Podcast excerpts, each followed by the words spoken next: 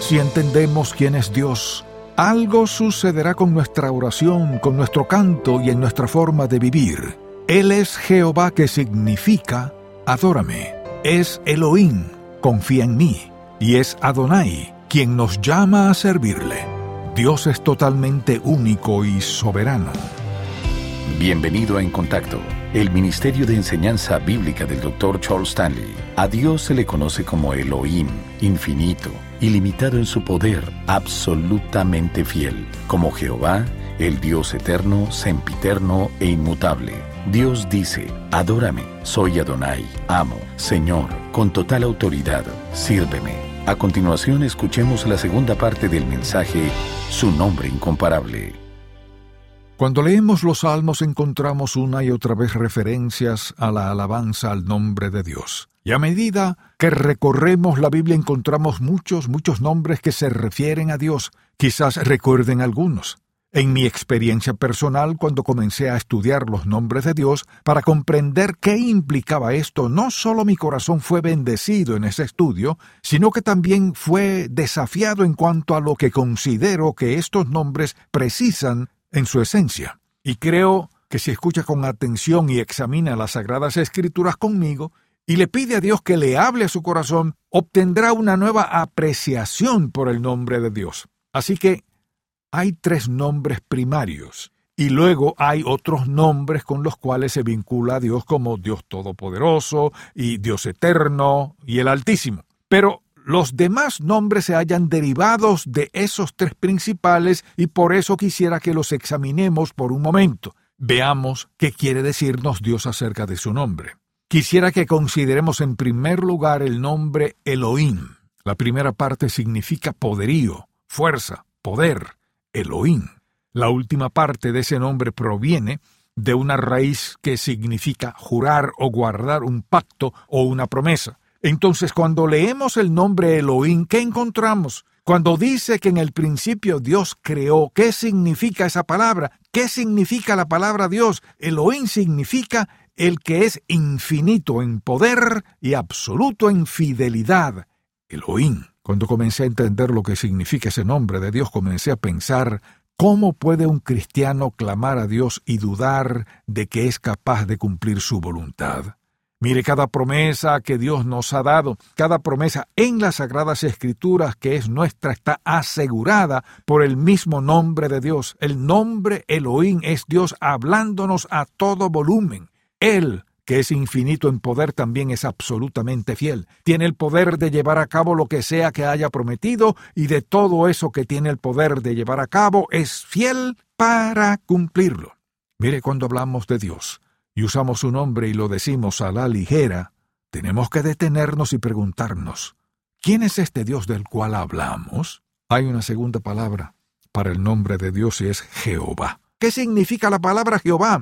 Significa eterno significa que Dios es eterno y que no tiene causa, que Dios es, que no tiene principio, que no tiene final. La palabra Jehová es la que mejor le describe al hebreo la esencia misma de Dios. Dios no necesita nada, no adquiere nada, no puede aprender nada, no hay nada que no pueda tener es autoexistente. Él es Dios. Nosotros nunca podríamos decir que hubo un tiempo en el cual no estuvimos, pero Dios sí puede. Dios sí puede decir que no hay un tiempo en el cual no estuviera. Nunca habrá un tiempo en el cual no estará.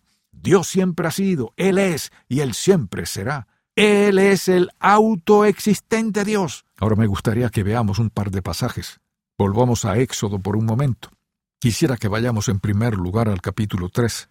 Dios le está hablando a Moisés y en el versículo 10 del capítulo 3 escuche lo que dice, comencemos en el versículo 10.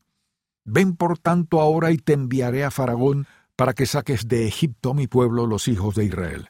Entonces Moisés respondió a Dios, ¿quién soy yo para que vaya Faraón y saque de Egipto a los hijos de Israel? Y él respondió, Ve, porque yo estaré contigo y esto te será por señal de que yo te he enviado. Cuando haya sacado de Egipto al pueblo, serviréis a Dios sobre este monte.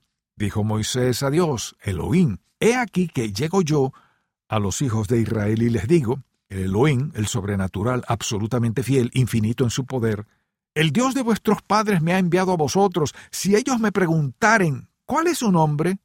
Eso era muy importante. Él dice, si ellos me preguntaren, ¿cuál es su nombre? ¿Qué les responderé? Escuche lo que dice. ¿Qué les responderé? Y respondió Dios a Moisés, Yo soy el que soy. Y dijo, Así dirás a los hijos de Israel, Yo soy, me envió a vosotros. ¿Qué dice aquí? Es una descripción de Jehová sempiterno, eterno, siempre existente. Nunca hubo un tiempo en el cual no existió. Por eso le dijo a Moisés, cuando te pregunten cuál es el nombre de tu Dios, cuál Dios te envió, diles que el gran yo soy te envió, Jehová Dios, el eterno existente te ha enviado. Ahora bien, es interesante cuando estudiamos el Nuevo Testamento y vemos el nombre que le dieron al Señor Jesús. ¿Quién lo nombró Jesús? Le diré quién fue. Jehová Dios. Cuando buscamos el origen del nombre Jesús a través del hebreo, ¿qué hallamos? A Yeshua, Je, Osúa, Jehová. Su nombre tiene su raíz en el nombre más sagrado de toda la vida hebrea. Su nombre proviene del mismo nombre que el hebreo consideraba sagrado y reverente sobre todos los nombres. Su nombre es Jesús. Jehová es su nombre. Es interesante cuando uno toma una Biblia en griego y comienza a rastrear algunas palabras. Por ejemplo, vayamos al libro de Juan. Hay varios versículos en el capítulo 8 que me gustaría considerar. Acompáñeme, por favor, al versículo 28. Dice así, les dijo, pues Jesús, cuando hayáis levantado al Hijo del Hombre, entonces conoceréis que yo soy. Cuando Jehová se identificó con Moisés, ¿cómo se identificó? Dice yo. Leamos en Éxodo 3:14, así dirás a los hijos de Israel, yo soy me envió a vosotros. Cuando leemos el libro de Juan, ¿qué encontramos? Encontramos al Señor Jesucristo diciendo, yo soy el pan de vida, soy el camino, la verdad y la vida. Soy la puerta de la vida, soy el buen pastor. Durante todo el texto que encontramos, encontramos en Jesucristo al Dios siempre presente diciendo, yo soy. Él es la suma total de la revelación de quién es Jehová. Por eso cuando las personas dicen yo creo en Dios, pero no creo en Jesucristo, eso no es posible. Cuando alguien le diga yo creo en Dios, pero no creo en Jesucristo, pídale que por favor le identifique y le defina el Dios en el cual cree. Entonces, cuando leemos que en la Biblia dice Dios Elohim, lo que está diciendo es confía en mí, infinito en su poder, absoluto en su fidelidad. Cuando se trata de la palabra Jehová, que dice autoexistente, él dice adórame. Elohim, confía en mí. Jehová, alábame. Luego hay una palabra más, el nombre es Adonai. Ahora bien, cuando tomamos el nombre Adonai y vemos cómo se usa en el Antiguo Testamento, ¿qué nos dice Dios? Nos dice que es la autoridad suprema nos dice que es amo, nos dice que es Señor, y eso significa que tiene autoridad absoluta y poder sobre nosotros como creyentes, pero también significa que es responsable por toda nuestra provisión, nuestra protección y nuestra guía providencial. Entonces, esa palabra, Señor, tiene un gran significado. Ahora quisiera que vuelvan por favor a Éxodo capítulo 4. Me gustaría que noten algo en este pasaje. Escuchen, si llegan a comprender un poco esto, la próxima vez que oren tendrán cuidado con lo que dicen. Éxodo capítulo 4 versículo primero. Ustedes recordarán que el Señor está hablando con Moisés acerca de su llamado, y Moisés se está poniendo difícil delante del Señor. Así que veamos lo que dicen esos versículos, Éxodo 4 versículos 1 y 2. Entonces Moisés respondió diciendo, He aquí que ellos no me creerán, ni oirán mi voz, porque dirán, No te ha parecido Jehová. Y Jehová dijo, ¿qué es eso que tienes en tu mano? Y él respondió una vara. Y ya conocen el resto de la historia. Ahora vayamos al versículo 10, dice así. Entonces dijo Moisés a Jehová, Ay Señor, nunca he sido hombre de fácil palabra, ni antes, ni desde que tú hablas a tu siervo, porque soy tardo en el habla y torpe de lengua. Y Jehová le respondió, ¿quién dio la boca al hombre? ¿O quién hizo al mudo y al sordo, al que ve y al ciego? No soy yo Jehová. Ahora pues ve y yo estaré con tu boca, y te enseñaré lo que hayas de hablar. Y él dijo, Ay, Señor, Adonai, envíate ruego por medio del que debes enviar. ¿Qué está diciendo? Cuando Moisés dice, Ay, Adonai, él dice, Oh, mi Señor. reconoce su autoridad y poder absoluto sobre él, y también reconoce el hecho de que Dios es responsable, pero Moisés no tenía el panorama completo. Moisés reconocía el señorío de Dios, pero vacilaba en su fe en él. ¿Quién es Elohim? Infinito, absoluto en poder, absoluto en fidelidad. Pero Moisés era como algunos de nosotros. Él decía, oh Señor, amo autoridad suprema, tienes derechos absolutos sobre mí. Y ahora quisiera que por favor regresemos un momento al libro de Josué.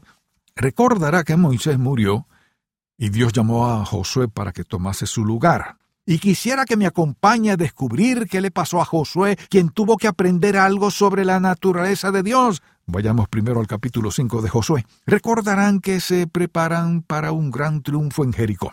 Dice así a partir del versículo 13. Estando Josué cerca de Jericó, alzó sus ojos y vio un varón que estaba delante de él, el cual tenía una espada desenvainada en su mano. Y Josué yendo hacia él le dijo, ¿Eres de los nuestros o de nuestros enemigos?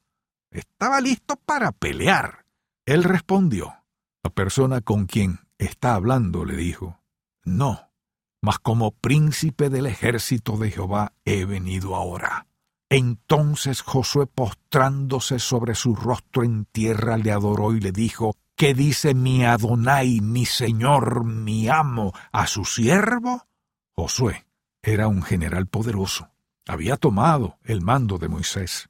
Era el siervo elegido de Dios, pero antes de que Josué estuviera listo para tomar Jericó, tuvo que pasar del alto pedestal de líder al humilde espacio de hallarse tirado en el suelo en el polvo delante de Adonai, quien debía ser su señor antes de que él pudiera estar apto para ser un general. Escuche lo que dice en estos versículos. Josué postrándose sobre su rostro en tierra le adoró y le dijo, ¿qué dice? Mi Adonai, mi maestro, mi Señor, quien tiene autoridad total en mi vida. ¿Qué dice a su siervo? Versículo 15. Y el príncipe del ejército de Jehová respondió a Josué, Quita el calzado de tus pies porque el lugar donde estás es santo. Y Josué así lo hizo.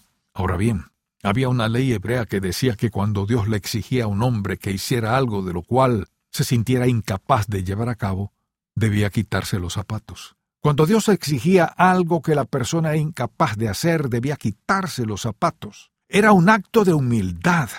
No soy digno. Dios le dijo a Moisés, no puedes hacer lo que estoy por pedirte que hagas, no puedes hacerlo, y lo que quiero Dentro de ti es el espíritu de siervo. Quiero que te quites tu calzado. Estás parado en presencia del príncipe del ejército del Señor. ¿Y quién era ese príncipe? Jesucristo, el Hijo de Dios. Fue Jesucristo, Josué, Jehová, quien se paró en presencia de Josué y le dijo, No puedes hacer lo que estoy a punto de pedirte, quítate el calzado, estás en tierra santa. Y me pregunto cuántas veces nosotros deberíamos hacer lo mismo. Cuando Dios nos pide que hagamos algo que Él sabe y nosotros sabemos que no podemos hacerlo con nuestras propias fuerzas y nos pavoneamos pensando que si oramos un poco, cantamos un poco y hacemos lo que se supone debemos hacer, entonces podremos hacerlo. Cuando Dios quiere que se haga algo sobrenatural que hace, lleva a sus líderes al polvo hasta que estén dispuestos a decir, oh Adonai, que tienes autoridad absoluta, que tienes el control total, en ti confío para toda mi provisión, mi protección y mi guía providencial. Esa es la diferencia entre ser un verdadero líder y alguien que se considera a sí mismo como un líder. Él dijo, quita el calzado de tus pies porque el lugar donde estás es santo, no puedes hacer lo que te llamaré a hacer. Luego le dijo qué hacer, y ustedes saben lo que pasó. Pero en el capítulo 7 recordarán que la plata y el oro fueron robados. Entonces Josué y su ejército fueron a tomar la pequeña y vieja ciudad de Jai.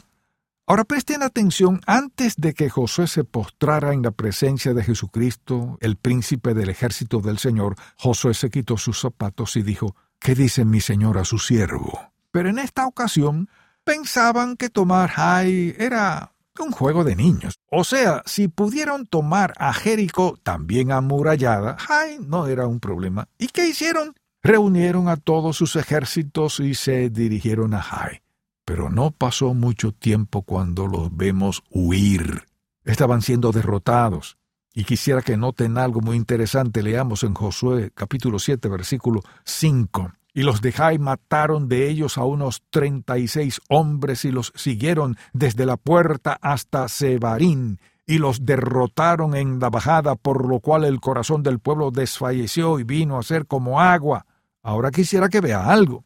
Cuando entendí esto, amable oyente, quise marchar por todo el estudio y gritar cincuenta mil veces Aleluya al Señor, pues descubrí algo sobre nuestra oración. Leamos el versículo 6. Entonces Josué rompió sus vestidos y se postró en tierra sobre su rostro delante del arca de Jehová hasta caer la tarde. Estaba en ese lugar orando, llorando, rogándole a Dios y le preguntaba, Señor, ¿por qué nos permitiste ser derrotados? ¿Cómo pudimos ser derrotados después de una victoria tan tremenda en Jericó?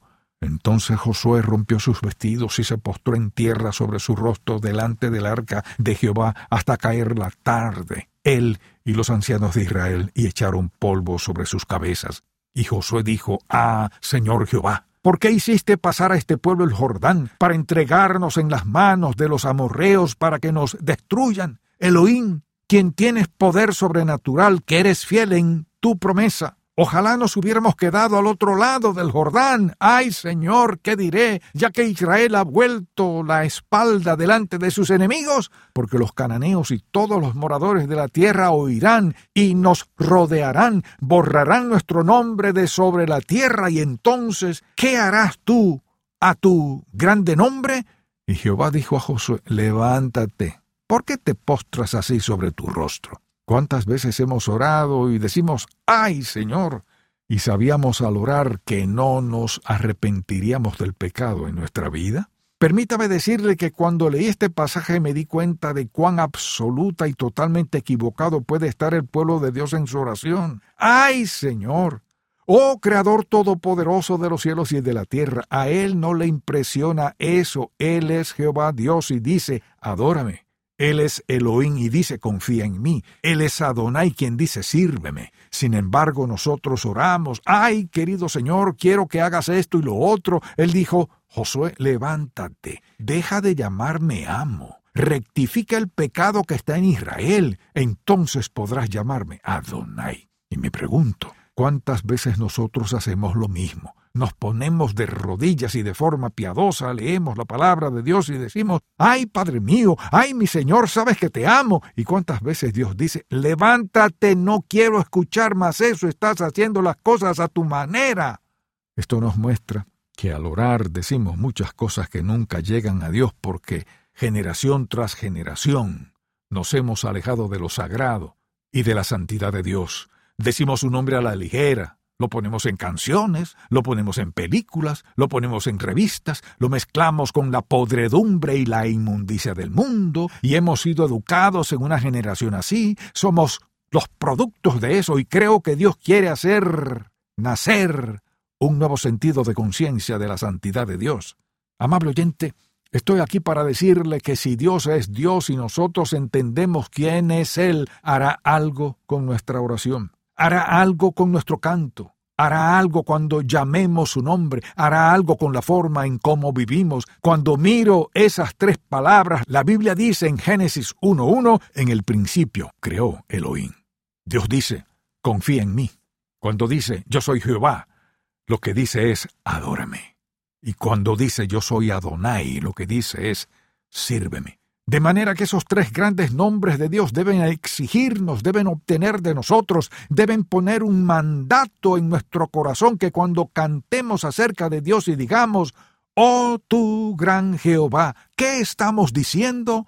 Oh tu eterno, yo te adoro, te alabo, te exalto. Y cuando decimos Señor, lo que debemos decir es, reconozco tu autoridad absoluta en mi vida. No tengo voluntad propia ni derechos propios, tú eres Dios. Y cuando decimos, oh Dios, debemos estar dispuestos a reconocer su infinidad y poder absoluto, inquebrantable, total, absoluto y su inquebrantable fidelidad.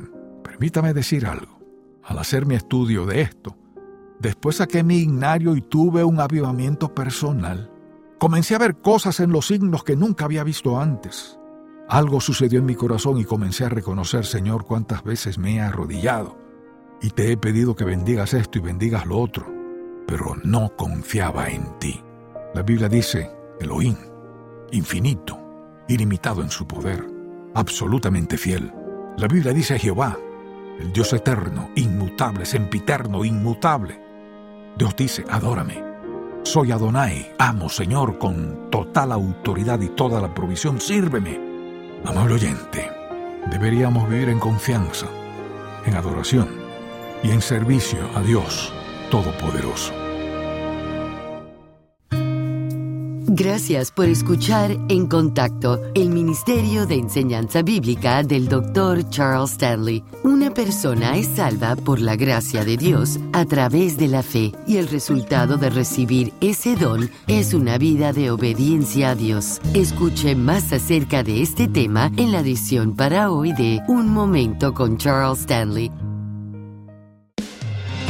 si desea adquirir el mensaje de hoy, su nombre incomparable, el cual forma parte de la serie El carácter de Dios, volumen 1, llámenos al 1-800-303-0033 dentro de los Estados Unidos y Puerto Rico o visite encontacto.org.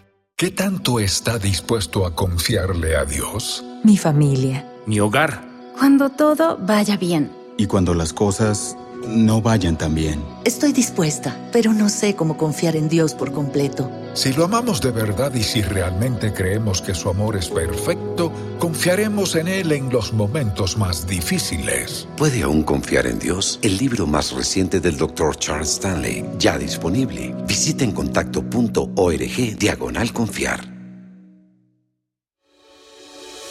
Del corazón del pastor es una carta de enseñanza bíblica con una audiencia de más de un millón de personas. Este recurso mensual del Dr. Charles Stanley es gratuito mediante una suscripción impresa o electrónica. Este mensaje le ayudará a fortalecer su andar con Cristo. Para recibir la carta mensual del corazón del pastor, llame al 1-800-303-0033 o visite en contacto.org diagonal DCP.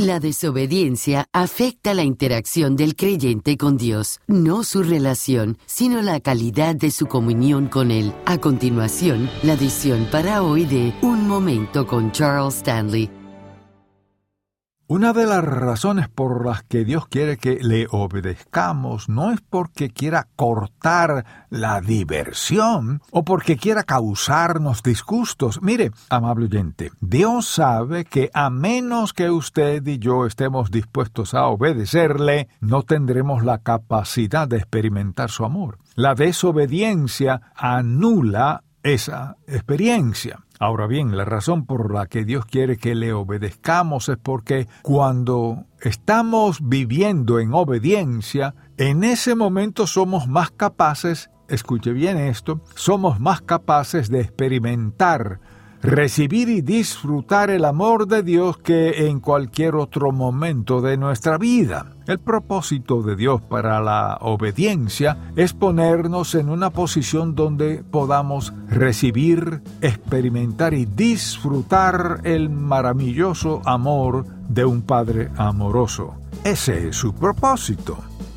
Si el mensaje de hoy ha impactado su vida, visite encontacto.org y aprenda más de las enseñanzas del Dr. Stanley. Hay algunas verdades que Dios revela con grandes limitaciones y la Trinidad es el misterio más grande en la palabra de Dios. Mañana el Dr. Stanley continúa con la serie El carácter de Dios y enseña acerca de la Trinidad.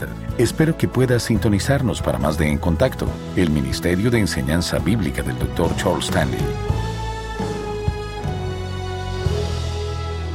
Este programa es una presentación de Ministerios en Contacto, Atlanta, Georgia, y permanece en esta estación gracias a sus oraciones y donativos.